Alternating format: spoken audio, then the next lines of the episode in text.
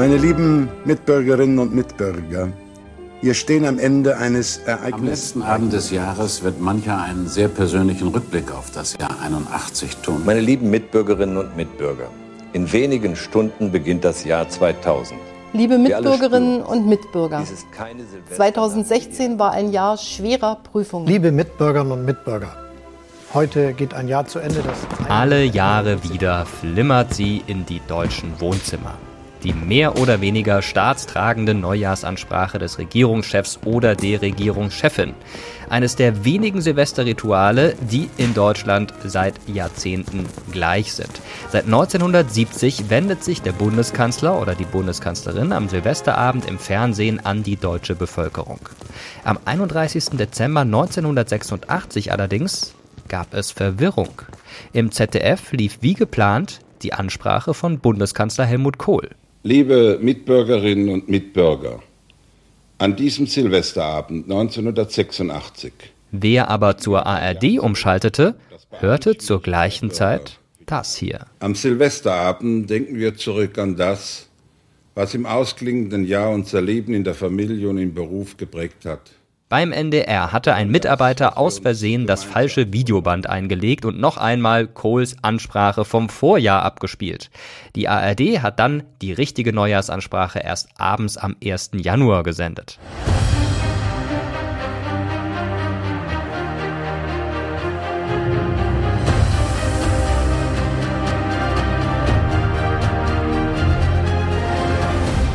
Ich bin Mirko Drotschmann, ihr hört Terra X History, der Podcast und in dieser Folge senden wir natürlich richtig und es geht nicht nur um missglückte Neujahrsansprachen, sondern um die Geschichte von Silvester und Neujahr. Für die einen gehört die Silvesterparty wie Weihnachten zu den Festen des Jahres. Ein Fest, das oft immer gleich gefeiert wird, wahlweise mit Raclette, Silvesterpunsch, Wachsgießen und Luftschlangen. Andere finden es grässlich, sich schon Monate vorher überlegen zu müssen, wo, wie und mit wem sie Silvester feiern wollen. Und wieder anderen ist das Jahresende und die Silvesterparty vollkommen egal. Sie gehen schon vor Mitternacht mit Ohrstöpseln ins Bett, um von der Knallerei nicht geweckt zu werden. Wir haben deshalb in einer nicht repräsentativen Umfrage das Team unseres Podcasts gefragt, wie haltet ihr es mit Silvester? Und wie feiert ihr in diesem Jahr? Zuerst machen wir uns alle sehr schick und Glitzer darf natürlich nicht fehlen. Ich treffe mich mit Freunden bei meinen Eltern. Mein Mann und ich haben den Plan, dieses Jahr zu zweit irgendwo im Schnee zu feiern. Also ich werde Silvester mit Freunden gemeinsam erst essen gehen und später stoßen wir zu Hause dann mit einem Glas Champagner an. Also bei mir wird es dieses Jahr wahrscheinlich ein sehr ruhiges, gemütliches Silvester. Ich werde mit meinen Kindern feiern. Ich bin dieses Jahr auf Gomera und werde mit Freunden Silvester feiern. Wie ich dieses Jahr Silvester feiere, ich habe ehrlich gesagt noch gar keine Ahnung. Also wir feiern ganz bestimmt dieses Jahr zu Hause, machen wir eigentlich fast immer. Da ich eine Tochter bekomme und die ungefähr am 26. Dezember ausgezählt ist, weiß ich noch überhaupt gar nicht, ob und wie ich Silvester feiern kann. Dieses Jahr fahre ich mit meinem Freund und meinem kleinen Hund, meinem Dackel, nach Dänemark, nach Fanø auf eine Insel. Ja, Dänemark ist ein gutes Stichwort. Während wir Silvester feiern, heißt der 31. Dezember in vielen Ländern ganz einfach Neujahrsabend oder Neujahrsvorabend. In Dänemark zum Beispiel, da heißt es Nytårsaften. Oder in Großbritannien New Year's Eve. Aber woher stammt dann unser Silvester? Wir haben uns mal auf der Straße umgehört. Hängt das nicht zusammen mit dem Namen Silvester? Irgendeine Comicfigur gibt es da, glaube ich, auch Silvester. Ich glaube, von Silvesterstellung kommt es nicht. Viele Begriffe kommen vom Griechischen, würde ich jetzt mal grob tippen. Griechisch. Aus dem Griechischen, aus dem Lateinischen heißt dann der Wechsel und dann ja, fast richtig. Aber mit Jahreswechsel hat das gar nichts zu tun. Silvester kommt aus dem Lateinischen. Von Silva, Wald und Trahens ziehend, weil er die Waldmenschen, die rohen und ungebildeten Heiden zum Glauben brachte. So steht es in der Legenda Aurea aus dem Jahr 1265. Aber auf welche historische Figur bezieht sich diese mittelalterliche Legende? Wer war dieser Silvester, der den Waldmenschen angeblich den Glauben brachte? Sehr wahrscheinlich ist damit der heilige Silvester gemeint.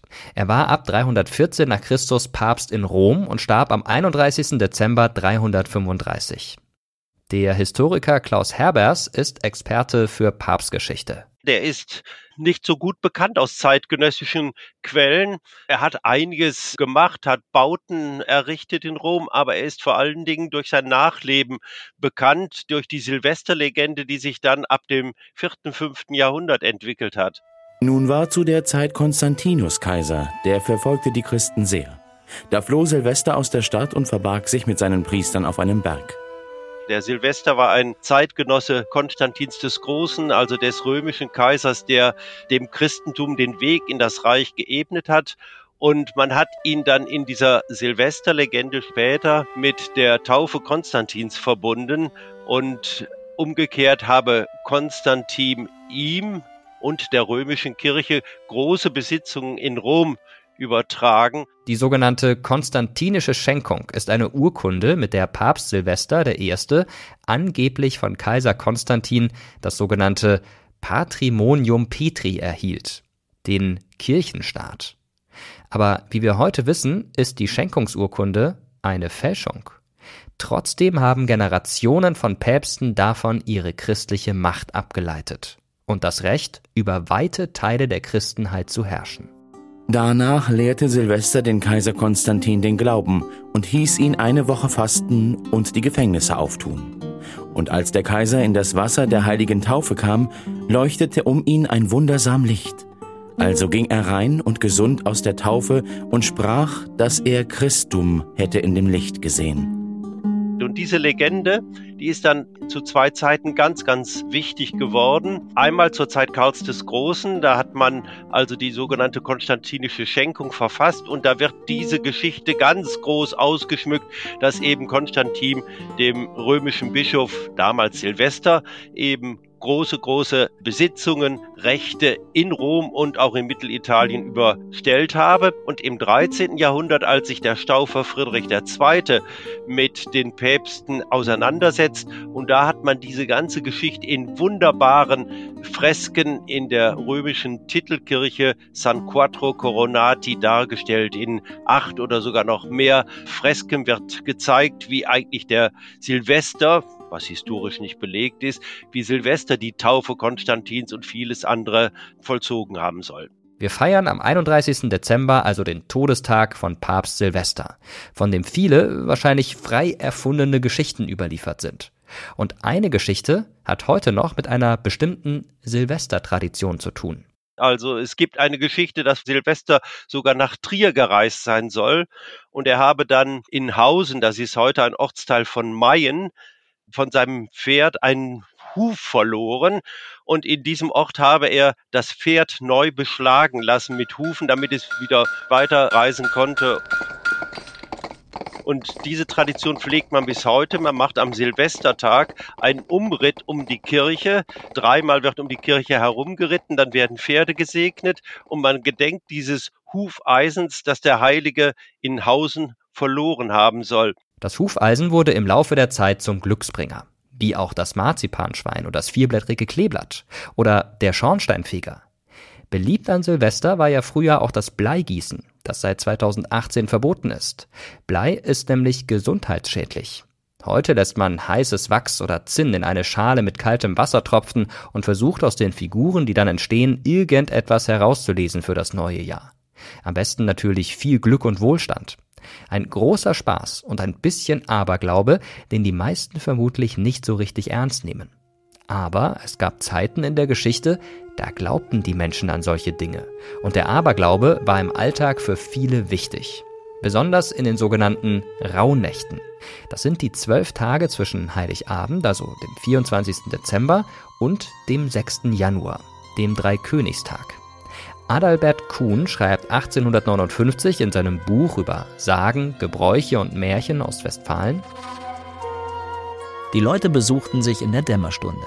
Ich weiß mich zu erinnern, dass dann per Zufall oft merkwürdige, gruselige Geschichten erzählt wurden. Von einer geisterhaften Frau, die des Nachts mit Schlüsseln rappelt, weil sie sie einstens gestohlen hatte. Als ein 65-jähriger Nachbar Anfang Januar abends gesund ins Bett ging und am folgenden Morgen tot gefunden wurde, ließen sich Frau und Tochter nicht davon abbringen, den Tod verschuldet zu haben. Sie hatten zwischen Weihnachten und Neujahr große Wäsche gehalten. Der Arzt stellte den Herztod fest. Wer in den Rauhnächten seine Wäsche trocknete, der holte sich angeblich Unheil ins Haus. Wann genau dieser Aberglaube in die Welt kam, ist unklar. Viele Menschen waren sich sicher, dass in der Zeit zwischen Weihnachten und Drei Könige die Seelen der Verstorbenen und Dämonen ihr Unwesen trieben und umherirrten und sich dann in aufgehängter Wäsche verhedderten, was Unglück brachte. Auch Haare schneiden, Türen laut zuschlagen oder Wolle spinnen sollte man in dieser Zeit lieber sein lassen. Die Zwölften heißen die heiligen Tage. Da wird keine Arbeit getan, sondern nur gesungen, getanzt und gespielt. Der Aberglaube diente also wahrscheinlich auch dazu, sich zwischen den Jahren endlich einmal von der Arbeit auszuruhen. Und das ist ja im Grunde bis heute so. Die Rauhnächte hatten aber auch noch eine andere Bedeutung. Sie dienten lange Zeit als Wetterorakel, sagt die Agrarmeteorologin Brigitte Klante.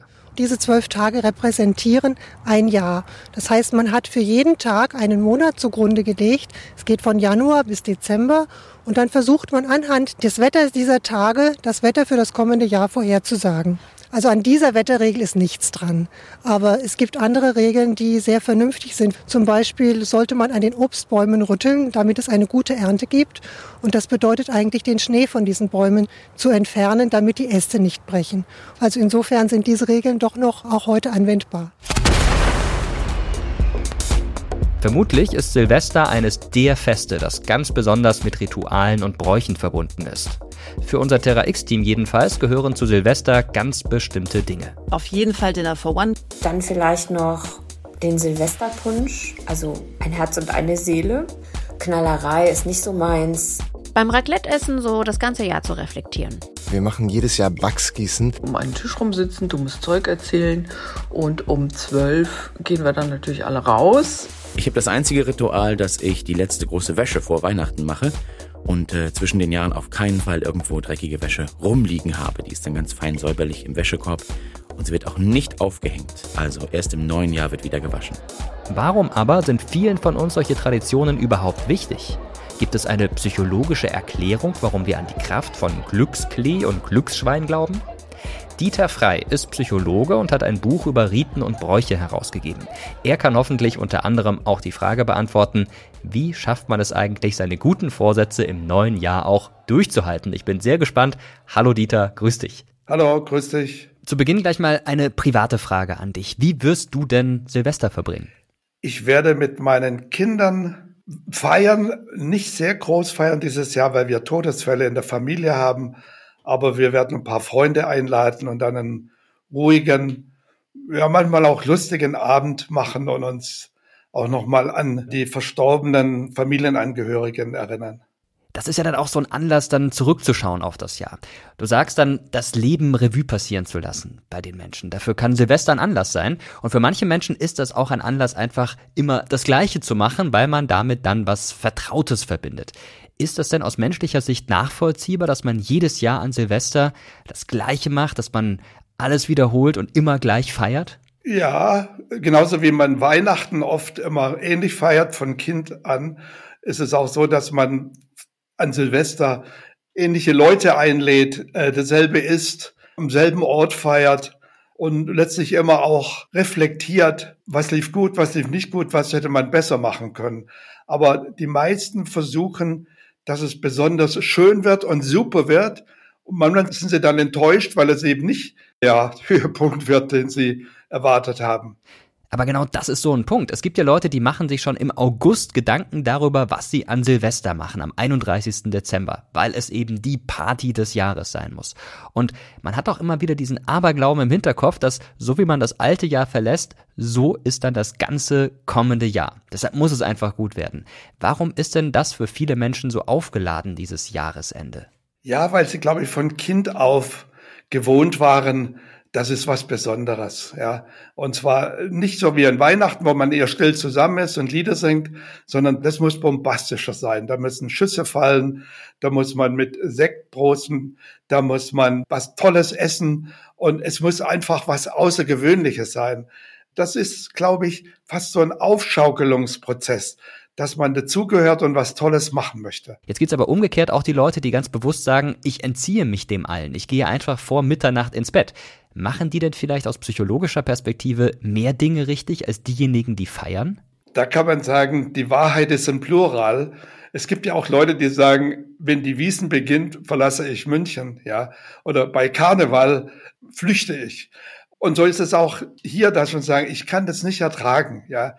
Diese falsche Harmonie, dieses exzentrische und ich gehe um elf ins Bett und will meine Ruhe haben. Ich finde, das ist okay. Jeder soll hier entsprechend seiner Lebensvorstellungen, entsprechend seiner Lebensphilosophie das machen. Und äh, das sollte man auch nicht groß bewerten. Entscheidend ist, dass es für die Leute ein Wohlfühlfaktor ist und nicht ein Stressor, ja. Oder für manche ist es sogar die Hölle.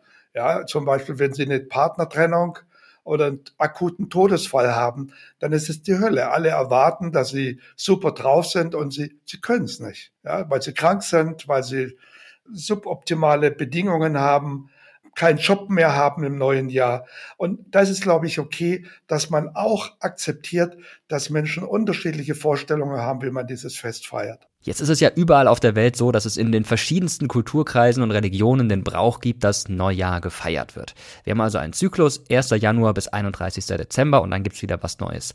Brauchen wir Menschen das einfach, dass wir mit dem einen abschließen und dann was Neues beginnen? Ja, ich glaube, wir brauchen das. Und jetzt sage ich auch als Psychologe, es ist gut so.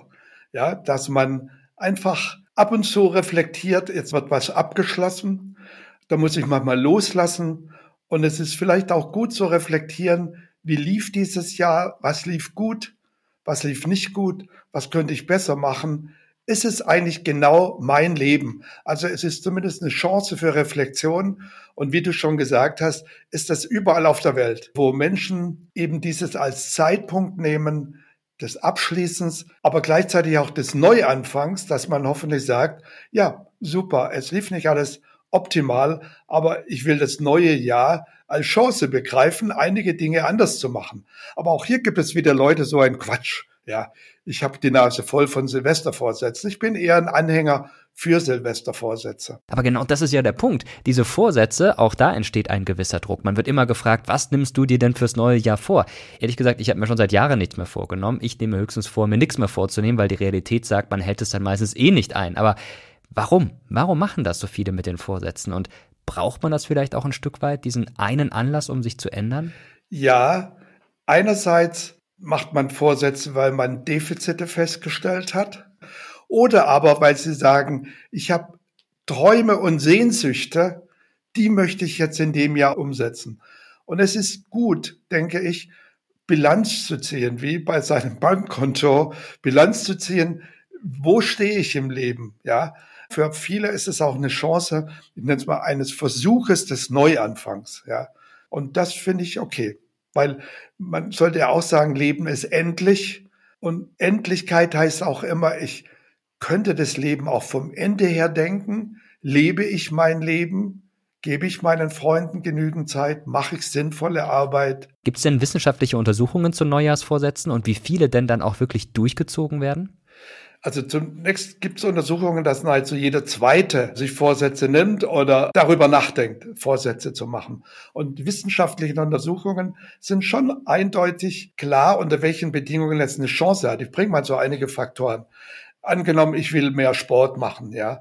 Und dann hilft es, dass ich mir jetzt nicht nur sage, ich will mehr Sport machen, wer mit der, dieser Devise ins neue Jahr geht, der wird natürlich nicht mehr Sport machen, sondern ich muss dann überlegen, wann, wo, wie. Also wann mache ich es? Ich habe ja eigentlich gar keine Zeit. Wie mache ich es? Welchen Sport? Wo mache ich es? Ja.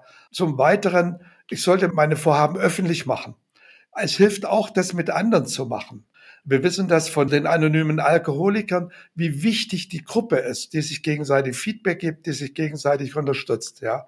Und man sollte sich vielleicht auch kleine Belohnungen verschaffen und sagen, okay, wenn ich mehr Sport mache, ja, dann darf ich auch hier und da mal vielleicht einen Schluck mehr Bier trinken oder dann lade ich mal die Leute zum Eisessen ein.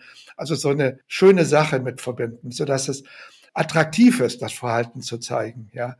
Was Kindern immer sehr gut gefällt und auch Erwachsenen an Silvester ist zum Beispiel das Wachsgießen, dass man da irgendwelche Figuren entdeckt und dann was reininterpretiert und das soll dann Glück bringen oder Dinge vorhersagen. Auch gerne gesehen an Silvester kleine Marzipanschweinchen oder Schornsteinfeger, Figürchen, Kleeblätter und diese ganzen Dinge, das sind alles so Glückssymbole, die wir bei uns haben. Und damit verbunden ist natürlich eine ordentliche Portion Aberglaube. Warum spielt das denn insbesondere an Silvester und zum Start ins neue Jahr so eine große Rolle? Ja gut, weil Silvester eben auch ein Termin ist eines Neuanfangs.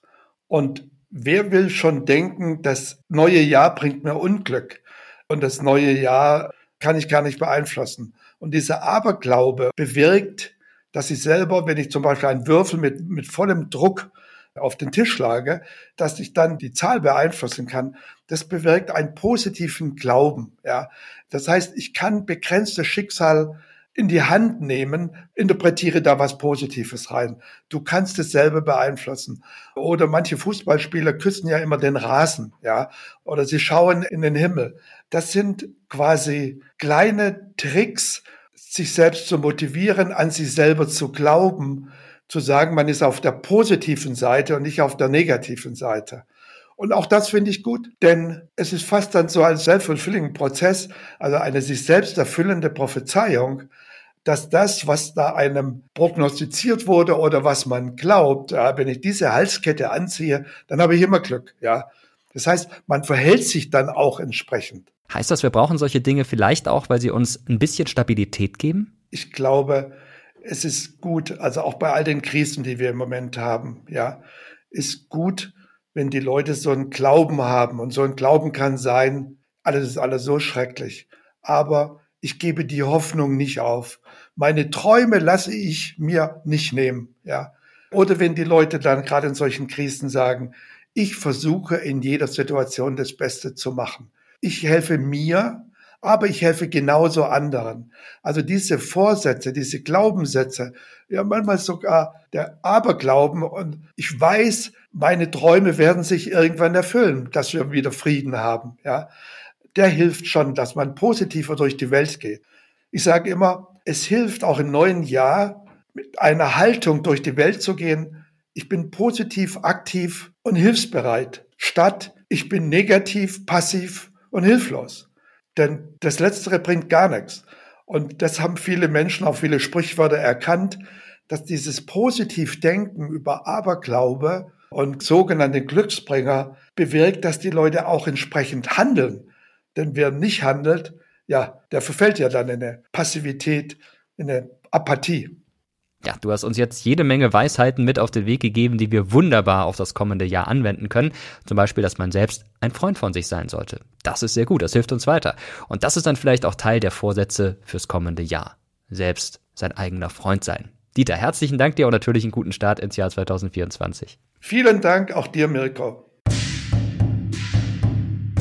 Ja, fast überall auf der Welt wird Silvester und Neujahr gefeiert. Allerdings nicht immer am 31. Dezember und am 1. Januar. Das chinesische Neujahr zum Beispiel fällt immer auf den Tag des ersten Neumonds zwischen Ende Januar und Ende Februar. 2024 ist das der 10. Februar. Und dann wird 15 Tage lang gefeiert und das Jahr des Drachens begrüßt. In China oder Taiwan sind dann Millionen Menschen unterwegs, um ihre Familie zu besuchen. Im chinesischen Horoskop gibt es übrigens auch zwölf Tierkreiszeichen. Allerdings stehen die nicht für einen Monat, sondern für jedes zwölfte Jahr. 2023 war das Jahr des Hasen und das galt deshalb auch zum Beispiel für 2011, 1999, 1987 oder 1975. In der Geschichte feierte man das Neujahrsfest auch in unserer europäischen Tradition, nicht immer am 31. Dezember. Im antiken Rom zum Beispiel wurde das neue Jahr am 1. März durch eine rituelle Prozession begrüßt. Das Spektakel zum neuen Jahr spielt sich auf dem Tempel der Vesta auf dem Forum Romanum im antiken Rom ab. Virgo Vestalis, die vestalischen Priesterinnen, bewachten dort das ganze Jahr über das heilige Feuer. Dich, Amata, ergreife ich als vestalische Priesterin, die die heiligen Handlungen ausführen soll. Solange das Feuer brennt, heißt es, wird es dem römischen Reich gut gehen. Nur an einem Tag durfte das Feuer erlöschen, am 1. März. Aber nur, um in einem rituellen Akt von den vestalischen Priesterinnen zur Feier des neuen Jahres wieder entfacht zu werden.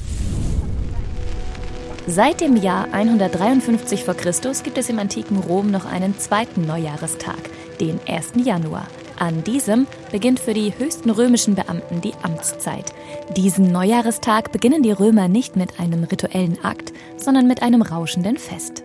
Die Römer feierten mindestens zweimal Neujahr. Und das auch noch auf ganz unterschiedliche Weise. Allerdings waren die ganze Jahreseinteilung und auch die Länge der einzelnen Monate in Rom damals ziemlich chaotisch. Die Römer richteten sich nach dem Mond. Und das führte dazu, dass die Jahre unterschiedlich lang waren. Im Jahr 46 vor Christus musste der damals im antiken Rom regierende Julius Caesar 90 zusätzliche Tage einfügen, damit das römische Jahr wieder dem Sonnenjahr entsprach. Und deshalb hatte er eine Idee. Ein neuer Kalender musste her. Und zwar mit zwölf Monaten, die immer gleich lang sind, und einem wiederkehrenden Schalttag. So würde sich das Kalenderjahr wieder genau an der Sonne orientieren. Die sogenannte julianische Kalenderreform hält sich mehr oder weniger seit dem Jahr 46 vor Christus. Und der Monat Juli wurde auch noch direkt nach Julius Caesar benannt. Die verschiedenen Neujahrsfeste gab es aber trotzdem noch. Dass wir heute nur einmal im Jahr Neujahr feiern, das hängt mit unserer christlichen Tradition zusammen. Und genau darüber haben wir mit Benedikt Kranemann gesprochen. Er ist Professor für praktische Theologie an der Universität in Erfurt. Hallo, grüß dich. Hallo. Wenn wir das mal priorisieren würden, Silvester, Neujahrsfest, was ist denn aus christlicher Perspektive wichtiger? Ich glaube, das muss man zusammen sehen. Da gibt es gar nicht so den großen Unterschied. Und zunächst, denke ich, wird man auch sagen müssen, dass Christinnen und Christen, wie andere in der Gesellschaft auch, den Silvestertag, den Silvesterabend vor allen Dingen feiern und das Ganze in den Neujahrstag hinein feiern. Das wird man beides als eine Einheit betrachten müssen. Wenn man dann aber mal die Feierpraxis im Alltag, sage ich mal, hinter sich lässt und in liturgische Bücher und liturgische Ordnungen der Kirchen schaut, dann sieht man, dass sowohl die evangelische wie auch die katholische Kirche, und man könnte das auf andere Kirchen ausdehnen, ihre Besonderheiten haben. Für den 1. Januar werden eine ganze Reihe von Akzenten gesetzt. Wie weit die heute Katholikinnen und Katholiken bekannt sind, darüber kann man streiten. Was man sicherlich weiß, ist Neujahrstag, natürlich. Was man sicherlich auch noch weiß, ist, dass es ein Tag ist, der mit der Bitte um Frieden in besonderer Weise verbunden ist. Also der Weltfriedenstag färbt auch auf die Liturgie und auf das Tun in den Kirchen ab. Dann ist der Neujahrstag der achte Tag nach Weihnachten. Das, ich glaube, ist kirchlich wie gesellschaftlich durchaus relevant. Also man feiert sehr intensiv dieses Weihnachtsfest und Oktavtag heißt immer, ein großes Fest hat, also diese acht Tage Nachfeier. Das, das gilt für Ostern, das gilt für Weihnachten. Was die allerwenigsten wissen werden, ist, dass der 1. Januar, der Neujahrstag, ein Hochfest der Gottesmutter Maria ist. Das ist ja eine alte Tradition, die lange untergegangen war und die man seitens der Päpste im 20. Jahrhundert wiederbelebt hat. Und dann gibt es noch einen kleinen interessanten Akzent, da muss man aber wirklich schon in die liturgischen Details gehen, dass nämlich das Evangelium der Messe am Tag die Beschneidung Jesu erwähnt. Und im Laufe der Geschichte des Neujahrstags, des 1. Januars, hat diese Feier der Beschneidung Jesu eine ja, durchaus Relevanz gehabt, auch zum Teil große Bedeutung besessen. Wie sieht es denn bei dir ganz persönlich aus? Wirst du groß feiern an Neujahr? Für mich ist die Zeit zwischen den Jahren eigentlich eine ganz besondere Zeit. Ich erlebe die gerne als eine Zeit, die von üblichen Zwängen und so weiter frei ist. Ja, also viele Meetings, Konferenzen und so weiter finden dann gar nicht statt. Zwischen den Jahren ist also wirklich eine etwas ruhigere Zeit. Man kann noch mal so ein bisschen zurückschauen auf die Dinge, die im letzten Jahr gelaufen sind, kann das eine oder andere noch erledigen, ist auch ein Stück freier für Dinge, die man immer schon mal machen wollte. Und Silvester selbst begehen wir ganz familiär, ohne jetzt große rauschende Bälle oder ähnliches, kommen dann relativ ruhig ins neue Jahr hinein. Und wenn man ins neue Jahr hineinkommt, dann bekommt man dabei auch immer einen guten Rutsch gewünscht, zumindest im Vorfeld. Was bedeutet das denn? Ich habe immer früher gedacht, das hängt damit zusammen, dass es im Winter kalt ist und man dann mal durchaus rutscht. am 1. Januar, aber ist wahrscheinlich völlig falsch, oder? Das ist etwas, was man eine Volksetymologie nennen würde. Eine volkstümliche Erklärung. Aber ganz genau weiß man es nicht. Es gibt zwei Erklärungen, die wissenschaftlich plausibel sind. In der Sprachgeschichte, also etwa bei den Gebrüdern Grimm oder bei Goethe, begegnet Rutsch im Sinne von Reise oder von Fahrt. Und dann könnte der gute Rutsch, die gute Fahrt, der gute Weg in das nächste Jahr, in das neue Jahr sein. Das ist eine Erklärung, die man für plausibel hält. Eine andere Erklärung geht auf das jüdische Rosh Hashanah-Fest zurück, also das jüdische Neujahrsfest. Und dass man von Rosh Hashanah, das heißt eigentlich Kopf des Jahres, also ja, das, womit das Jahr beginnt, aus Rosh der Rutsch geworden ist und sich von daher diese Redewendung erklärt. Interessant ist eine Theorie, die besagt, dass möglicherweise dieser gute Rutsch so etwa in der Zeit um 1900 durch Postkarten, die man verschickt hat, in Deutschland populär geworden ist. Das darf man, glaube ich, auch nicht ausblenden, dass manche Dinge, die wir für ganz alte Traditionen halten, ganz jungen Ursprungs sind, es aber auch manche Dinge, wo wir sagen würden, das ist so ein moderner Tand, das kann man auch lassen, zum Teil bis in die Spätantike zurückgehen. Das ist hochinteressant und zeigt sich gerade auch bei Silvester und Neujahr. Jetzt stellt sich mir nur so ein bisschen die Frage, wir haben vorhin drüber gesprochen, welche Rolle auch Heiligabend spielt im Zusammenhang mit Neujahr. Warum man nicht einfach gesagt hat, das alte Jahr endet dann nach Heiligabend oder von mir aus nach den Weihnachtsfeiertagen. Warum wartet man dann noch bis zum 31.12.? Das ist eine ganz spannende Frage und auch, ich denke, die Antwort ist auch überraschend. Denn es hat im Laufe der Geschichte ganz unterschiedliche Termine gegeben für den Jahresanfang. Es gab einen Jahresanfang zum 1. März. Den können wir übrigens an unseren Kalendernamen noch ablesen. Also Oktober, November, Dezember. Das ist also der achte, der neunte, der zehnte Monat. Bei zwölf Monaten atmen, da kommen noch zwei, also Januar, Februar und dann ist der erste März wieder der Jahresbeginn. Aber es hat auch Zeiten gegeben, dass man den Jahresanfang zusammengebracht hat mit Ostern oder den Jahresanfang zusammengebracht hat mit Epiphanie, also 6. Januar. Und es gab auch Zeiten, wo man mit Weihnachten, also dem 24., 25. Dezember, den Jahresanfang zusammengebracht hat. Das hat theologische Gründe gehabt und das war regional sehr, sehr unterschiedlich. Also in Spanien und Gallien beispielsweise gab es diese Verbindung mit Epiphanie oder Jahresanfang zu Ostern. Das konnte dann möglicherweise in Rom ganz anders aussehen. Dass wir heute diesen ja doch relativ stabilen Kalender haben, wo es dann mal ein Schaltjahr gibt, wo man kleine Korrekturen vornimmt, das hängt zusammen mit einer Kalenderreform des 16. Jahrhunderts, der sogenannten Gregorianischen Reform, die auf Papst Gregor zurückgeht. Und in dem Zusammenhang ist dann der 1. Januar definitiv der Beginn für den Jahresanfang geworden. Das heißt, das ist im Grunde ein kalendarisch festgesetztes Datum, ohne dass man jetzt sagen kann, das hätte einen größeren theologischen oder religiösen Hintergrund.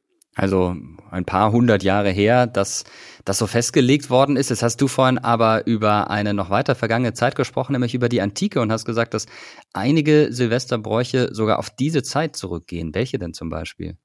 Also etwas, was es wohl immer noch gibt. Früher goss man Blei, heute muss man, glaube ich, Zinn nehmen, weil das Bleigießen, soweit ich weiß, verboten ist. Da entstehen also kleine Gebilde, in die man dann etwas hineindeutet oder aus dem man etwas herausliest mit Blick auf das kommende Jahr.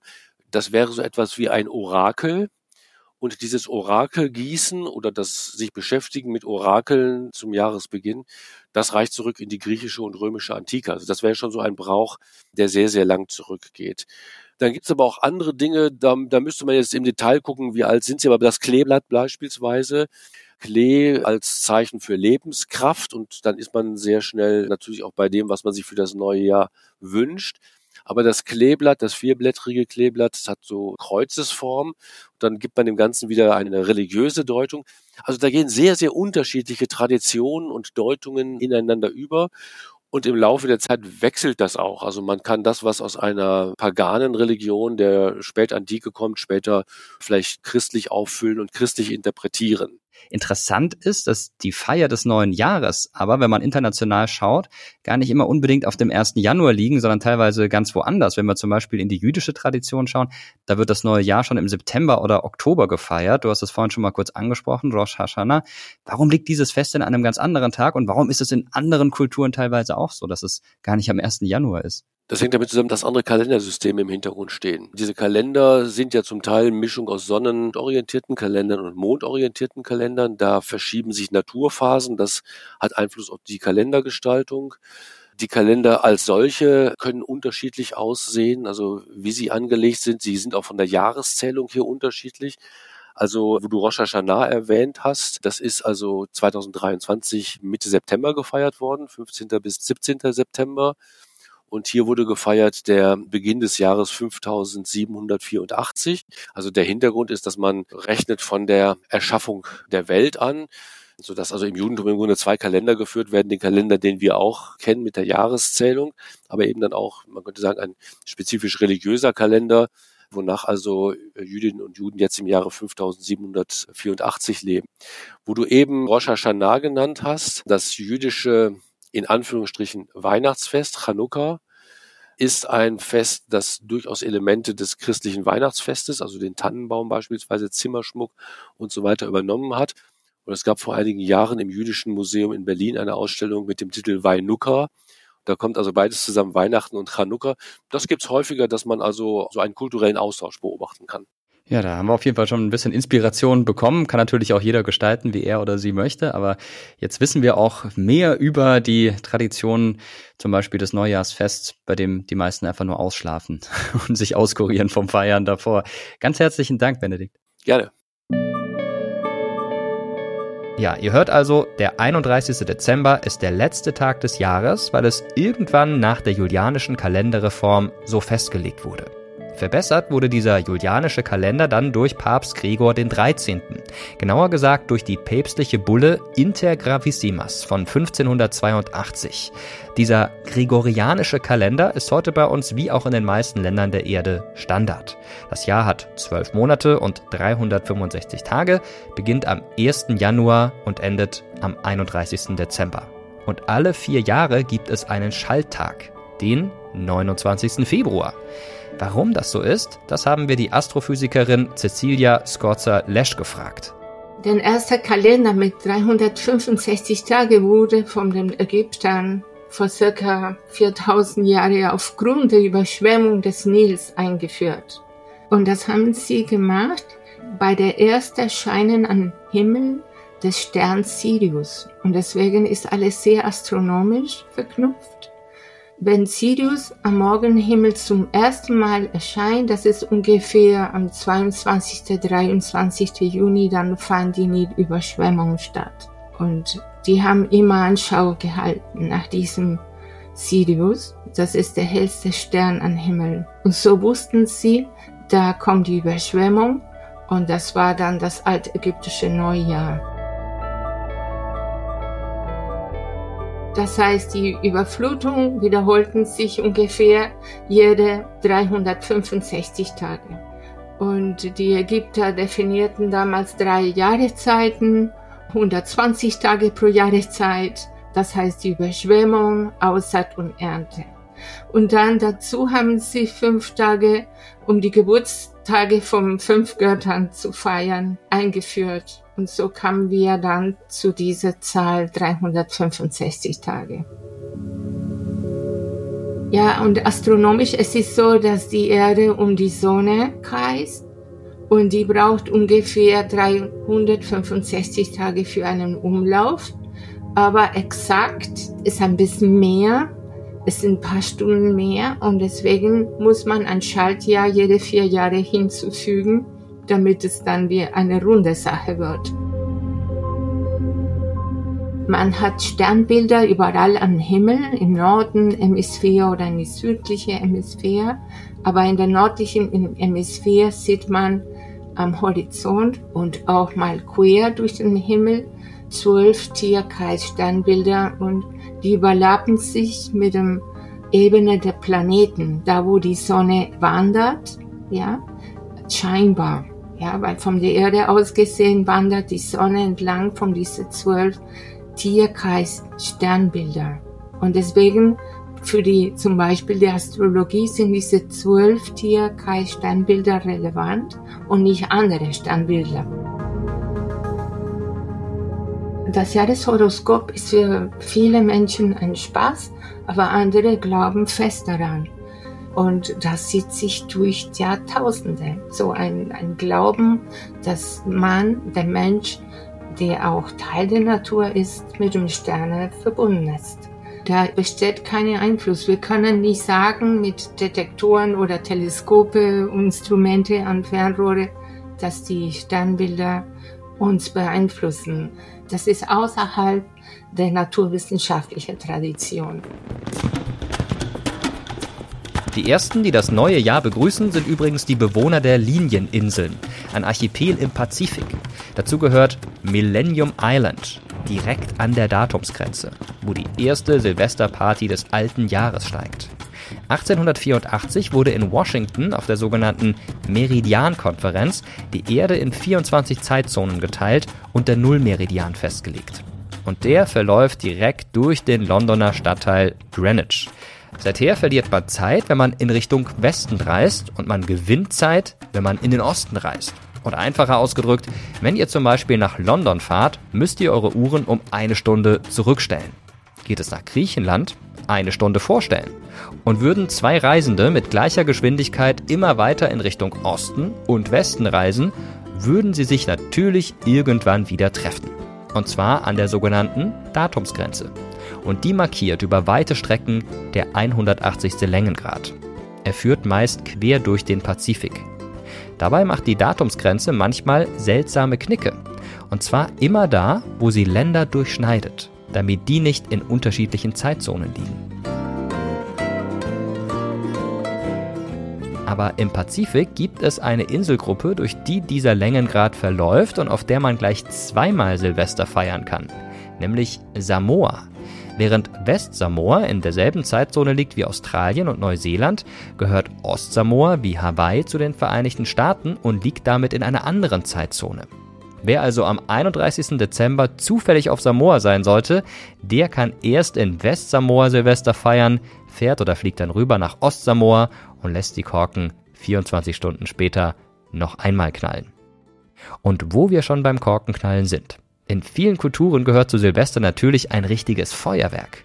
Bis heute streitet sich die Wissenschaft darüber, wer eigentlich das Schwarzpulver und damit auch das Böllern erfunden hat. Sicher ist nur, mit Silvester hatte das überhaupt nichts zu tun. Guten Abend, meine Herren. Haben Sie Ihre Geschütze in Stellung gebracht? Was ist mit diesem Nieselregen? Werden Ihnen die Raketen gehorchen? Also ich warne Sie, wenn Sie mir die Aufführung verderben, werde ich Sie zur Rechenschaft ziehen. Das werden Sie wohl müssen, Signore. Ich meine, diese Kerle hier, die taugen doch im besten Falle dazu, Straßenlaternen anzuzünden. So könnte es sich abgespielt haben. Gaetano Ruggieri, der berühmteste Feuerwerker seiner Zeit, hält nichts von seinen englischen Kollegen, die ihn unterstützen sollen. Es ist der 27. April 1749. An diesem Tag soll Georg Friedrich Händels Feuerwerksmusik im Londoner Green Park uraufgeführt werden. Er hat sie eigens für den britischen König George II. komponiert. Geplant ist ein gigantisches Feuerwerk. Der König kommt jeden Moment. Dies wird das größte Spektakel aller Zeiten. Und Sie werden alle in die Geschichte eingehen. Und genau das ist auch geschehen, nur anders als gedacht. Das Feuerwerk wird ein Desaster. Einige Raketen zünden nicht, andere zu spät. Ruggieri gibt den englischen Feuerwerkern an seiner Seite die Schuld. Was machen Sie da für einen Mist? Wollen Sie mich lächerlich machen? Sie englischer Trottel. Was ist mit den Raketen? Warum starten die Feuerräder nicht? Wo sind die Ballons? Der englische Nieselregen hat die Lunden durchweicht, doch damit nicht genug. Einige Raketen, die trotzdem zünden, setzen das Bühnenbild samt Pavillon in Brand. Drei Menschen sterben in den Flammen. Manuel Trummer ist Kulturwissenschaftler an der Uni Regensburg und kennt sich mit der Geschichte des Feuerwerks aus. Die sicherste Annahme ist, dass das Schwarzpulver im 11., womöglich auch erst im 12. Jahrhundert in China erfunden wurde.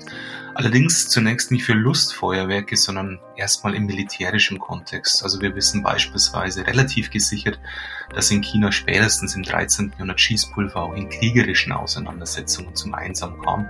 Zur gleichen Zeit entstanden auch die ersten Handfeuerwaffen, also Büchsen. Und da haben wir wohl den Ursprung dann auch für spätere Feuerwerke. Parallel zu dieser Entwicklung hatten wir in China tatsächlich auch schon die ersten kleineren Lustfeuerwerke. In Europa, da tauchte das Schwarzpulver dann wahrscheinlich über die Seidenstraße, womöglich auch über den Weg der Mogolenkriege auf. Und dort waren es zunächst ja die gebildeten Eliten, die dieses Thema für sich entdeckten. Wir haben als einen der frühesten Belege aus Italien im, im 14. Jahrhundert an Lustfeuerwerk im heutigen Sinne. Und zwar befinden wir uns hier in Vicenza, äh, Pfingsten 1379. Und da wurde eben, um womöglich den Gottesdienst für die Anwesenden noch überzeugender zu gestalten, so eine funkensprühende Taube an einem Draht über die Köpfe der Anwesenden gezogen. Und das war dann ein riesiges Spektakel und das war so ein Startschuss für die Untermalung von Großveranstaltungen mit repräsentativen Zwecken in ganz Europa. Spätestens mit dem Zeitalter des Barocks wurde das Feuerwerk in der zivilen Tradition wirklich zum Standard, vor allem an Fürstenhöfen, aber auch bei kirchlichen Ereignissen. Und da ging es sehr stark um die Repräsentation von Herrschaft und eben seine eigene Macht zu demonstrieren, seinen eigenen Wohlstand zu demonstrieren. Also diese Tradition des Silvesterfeuerwerks hat sich in Europa in verschiedenen Hauptstädten bereits früh im 19. Jahrhundert herauskristallisiert. Das war eine Zeit, in der sich in ganz Europa die ersten Feuerwerksfirmen im zivilen Bereich gegründet haben. Und da sehen wir wieder die Tradition des militärischen Feuerwerks. Es ging nämlich darum, letztlich das neue Jahr zu begrüßen. Mit Salutschüssen im eigentlichen Sinne, also Böller. Und es ging natürlich auch um Unterhaltung und von dem her gab es eben sehr früh auch schon Silvesterraketen, Farbfeuerwerk und all das an Farbfontänen, was wir aus dem Repräsentationsfeuerwerk schon früher kannten. Inzwischen steht das laute Böllern an Silvester bei vielen in der Kritik. Schon seit Anfang der 1980er Jahre hat zum Beispiel Brot für die Welt dazu aufgerufen, lieber auf Brot statt auf Böller zu setzen. Also das ganze Geld nicht für Wunderkerzen, Knallfrösche und Feuerwerksraketen auszugeben, sondern lieber für die Hungernden in der Welt zu spenden. Kritik kommt auch von Umweltschützern, die jedes Jahr die Feinstaubbelastung durch die Knallerei vor allem in den Städten beklagen. Vom Müll der zerfetzten Böller und Raketen mal ganz abgesehen. Für Tierschützer gehört der ohrenbetäubende Krach in der Silvesternacht ohnehin abgeschafft. 2022 wurden mit dem Verkauf von Raketen, Knallfröschen und Böllern zu Silvester in Deutschland 180 Millionen Euro Umsatz gemacht. Es wurde so viel in die Luft gefeuert wie noch nie. Nachdem die Silvesterknallerei in den beiden Corona-Jahren 2020 und 2021 verboten war. Übrigens fänden einer Befragung zufolge rund 40 Prozent der Deutschen es in Ordnung, die Knallerei komplett zu verbieten. Interessant ist, dass es in fast jedem Land ganz eigene Silvesterbräuche gibt. Während wir in Deutschland gemeinsam die letzten 10 Sekunden des alten Jahres runterzählen und dann mit Sekt oder Champagner auf das neue Jahr anstoßen, sind es in Spanien 12 Sekunden. Für jeden Monat des Jahres eine Sekunde. Es herrscht dann vor Mitternacht Hektik in den Küchen. Da werden nämlich für jeden Gast zwölf Weintrauben in Gläser oder auf Teller gepackt. Und wenn dann zum Beispiel die große Uhr im Zentrum von Madrid an der Puerta del Sol die letzten zwölf Sekunden des Jahres einläutet, dann muss jeder pro Sekunde eine Weintraube essen. Und wer es schafft, hat Glück im neuen Jahr. Angeblich geht dieser Brauch auf eine Idee der Weinbauern Anfang des 20. Jahrhunderts zurück, die in einem besonders guten Erntejahr den Absatz noch einmal richtig ankurbeln wollten, indem sie Glücksweintrauben zum Jahresende verkauften. Oder Italien. Dort gibt es oft nach opulentem Essen Prosecco und süßem Panettone zum Abschluss noch ein üppiges Linsengericht. Denn Linsen symbolisieren Geld. Und je mehr man davon isst, umso mehr Glück und Wohlstand erwartet einen im neuen Jahr. Aber nicht immer war in der Geschichte der Jahreswechsel mit Feiern und Hoffnung, mit Shampoos und Luftschlangen verbunden. Im Hungerwinter 1946, 1947 kämpften in Deutschland viele Menschen ums Überleben. Nach dem Ende des Krieges lagen viele deutsche Städte noch in Trümmern. Es gab weder Kohlen noch Kartoffeln. Am 31. Dezember 1946 hielt der Kölner Kardinal Josef Frings daher eine bemerkenswerte Rede. Um dem Hunger und Kältetod zu entkommen, predigte er von der Kirchenkanzel, dass es durchaus in Ordnung sei, Kohlen oder Kartoffeln in größter Not zu klauen. Diese Art von kirchlich legitimierter privater Nothilfe ging als Fringsen in die Geschichte ein. Der Kardinal musste seine Worte zwar später zurücknehmen, aber das Fringsen blieb in der Welt. Ich habe das in einer öffentlichen Predigt gesagt, allerdings in sehr vorsichtiger Weise, mit vielen Einschränkungen. Aber das ging dann wie ein Lauffeuer durch die ganze Diözese.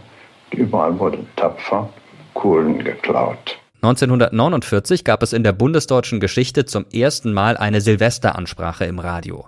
Und zwar von Bundespräsident Theodor Heuss. 1952 wurde dann die erste Silvesteransprache im Fernsehen ausgestrahlt.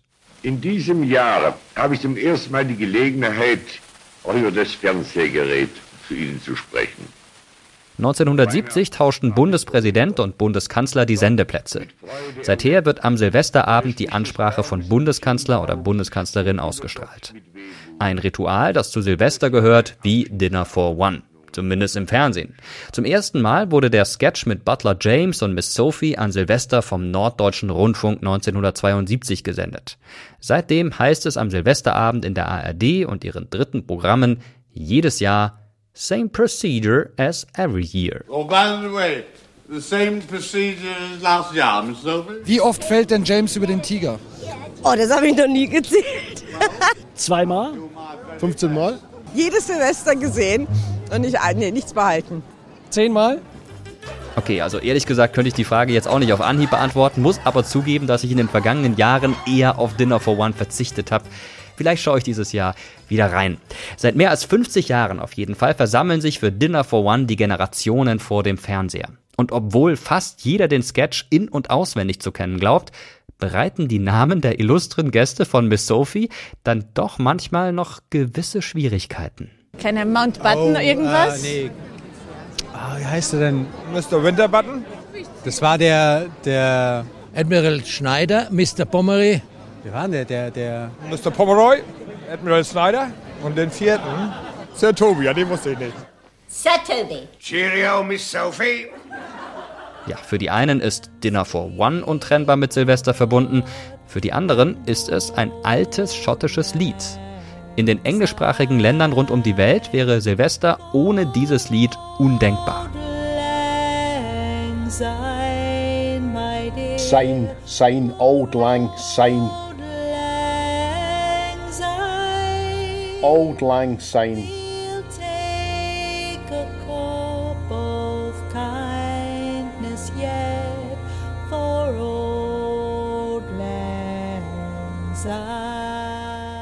I am Professor Gerard Carruthers of the Ich bin Professor Gerard Carruthers von der Universität in Glasgow und Co-Direktor des Robert Burns Forschungszentrums und bei der Oxford University Press Herausgeber der Werke von Robert Burns.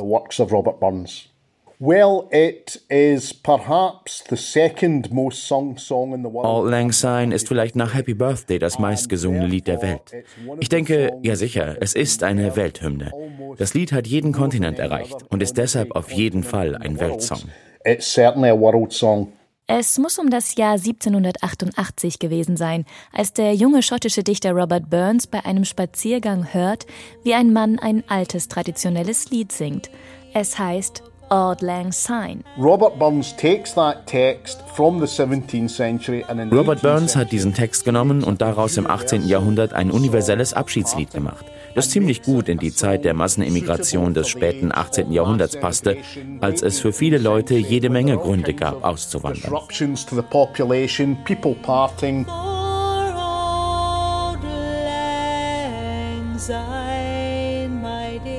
And that first verse or stanza is Robert Burns saying, For old In der ersten Strophe sagt Robert Burns, um der alten Zeiten willen. Das ist die beste Übersetzung von Auld Lang Syne.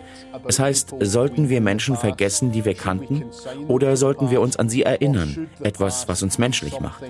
Und darum geht es in dem Lied. Es bedeutet, dass unsere Vergangenheit, unsere alten Freundschaften, unsere Erfahrungen uns zu dem Menschen gemacht haben, der wir sind. Are what make us the people we are now.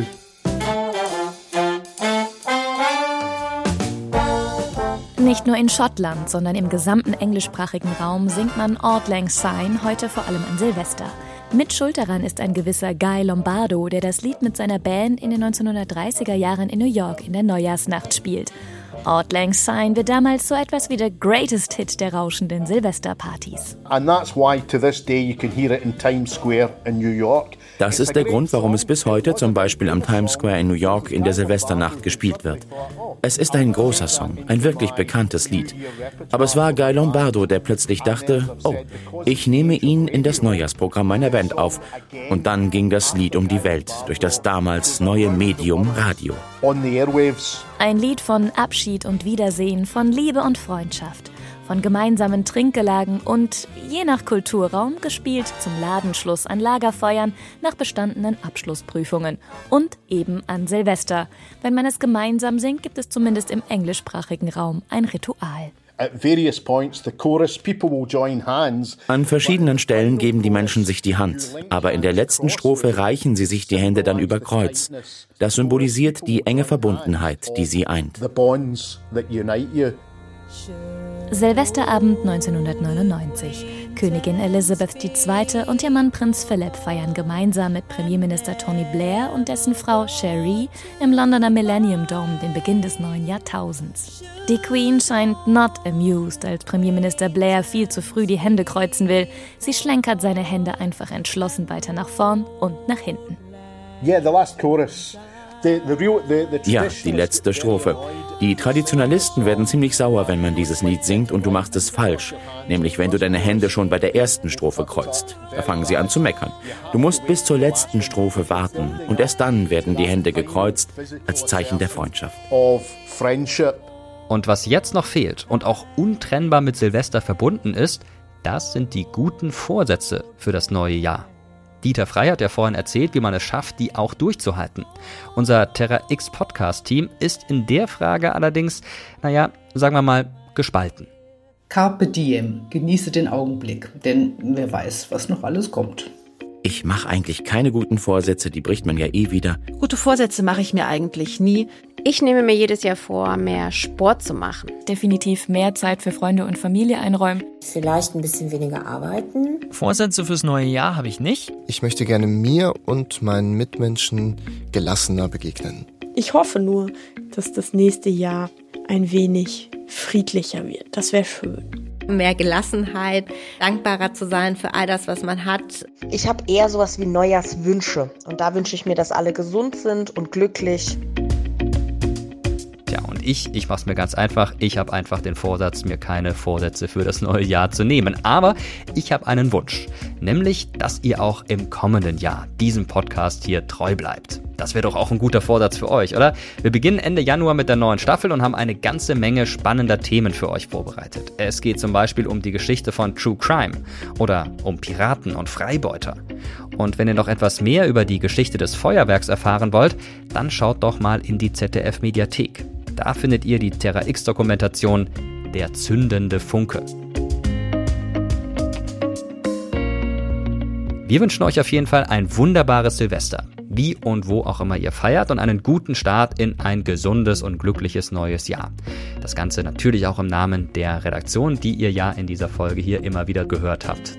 Das sind unsere Autorinnen Andrea Kart und Janine Funke mit Unterstützung von Daniela Sümank für Objektiv Media, die verantwortlichen Redakteurinnen im ZDF Anja Greulich, Ricarda Stossan und Anastasia Druschitzkak und unsere Sprecherstimmen Johanna Guschel, Verena Glanos, Inga Haupt, Macke Schneider, Nils Kretschmer und Dominik Freiberger und natürlich unsere unsere zwei Tontechnikerinnen und Tontechniker Sarah Fitzek und Moritz Rastrow.